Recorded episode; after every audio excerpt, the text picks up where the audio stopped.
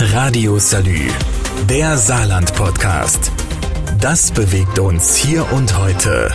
Mit Jörg Hector. Die Landtagswahl hat im Parlament für deutliche Veränderungen gesorgt. Die Linke ist ausgeschieden, die CDU hat kräftig verloren, die AfD ist, zwar mit weniger Zustimmung, aber immer noch mit drei Abgeordneten vertreten. Grüne und FDP sind mehr oder weniger knapp an der 5-Prozent-Hürde gescheitert. Von insgesamt 18 Parteien, die sich um den Einzug in den Saarlandtag beworben haben, freut sich genau eine, die SPD. 29 Sitze im Landtag bedeuten für das Team Rehlinger Alleinherrschaft. Ob das wirklich alle Saarländer so gewollt haben?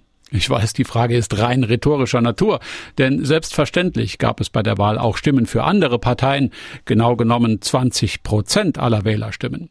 Die werden allerdings im Parlament nicht vertreten sein insbesondere für die kleineren Parteien, ein Problem. Auch demokratietheoretisch, dass jetzt 20 Prozent der Stimmen nicht im Landtag vertreten sind, das gibt es auch nur im Saarland. Es ist nur die AfD mit den beiden Groß im ähm, Landtag gelandet jetzt. Das ist eigentlich aus demokratischer Sicht eine Katastrophe, wenn man so will. Nun müssen sich die großen Parteien sicher nicht entschuldigen dafür, dass sie so viele Stimmen bekommen haben, aber sie dürfen mit den Kleinen darüber nachdenken, warum zum Beispiel die Wahlbeteiligung nicht einmal 62 Prozent erreicht hat. Die Tatsache, dass über ein Drittel der Saarländer kein Interesse an der Wahl gezeigt haben, sollte oder muss vielleicht sogar Politikern aller Couleur schlaflose Nächte bereiten.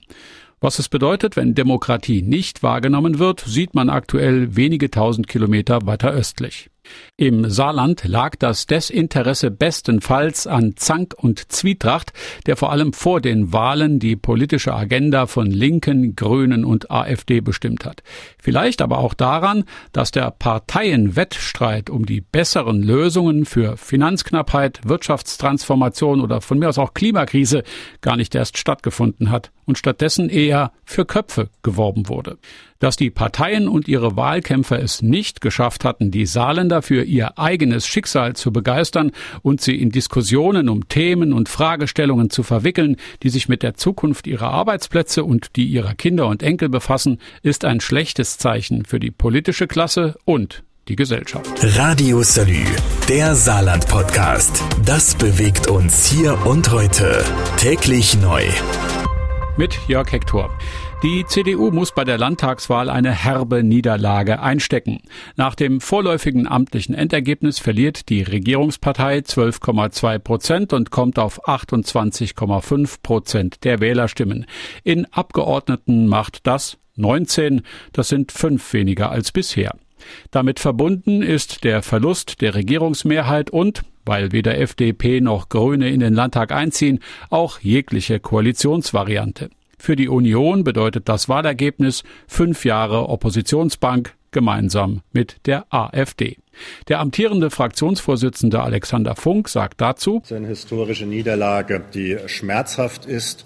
Und äh, insofern ist es jetzt äh, für die CDU wichtig, dass wir uns neu sortieren, neu aufstellen und dann die Oppositionsarbeit in Angriff nehmen. Allzu lange will sich die CDU also nicht mit Wundenlecken aufhalten. Und das Neusortieren beginnt tatsächlich schon am Abend des Wahltages, eingeleitet vom Landeschef Tobias Hans persönlich. Das Wahlergebnis ist mit meiner Person verbunden als Spitzenkandidat. Und deswegen werde ich auch persönliche Konsequenzen mit dem Vorstand, mit der Fraktion beraten. Aber nicht nur die Gremien sollen entscheiden, findet zumindest Fraktionschef Alexander Funk. Da ist für mich entscheidend, dass jetzt auch die Parteibasis mit eingebunden wird, die Möglichkeit haben, auch sich zum Wahlergebnis zu äußern, eine Analyse vorzunehmen und auch ihre Vorstellungen einzubringen, wie es dann weitergehen soll. Und dann wird es vor der Sommerpause auch einen Landespartei Freitag geben, wo wir uns dann auch neu formatieren werden. Klingt ein bisschen nach Tabula rasa. Wer am Ende dieses Prozesses an der Spitze der Partei steht, bleibt abzuwarten. Klar ist,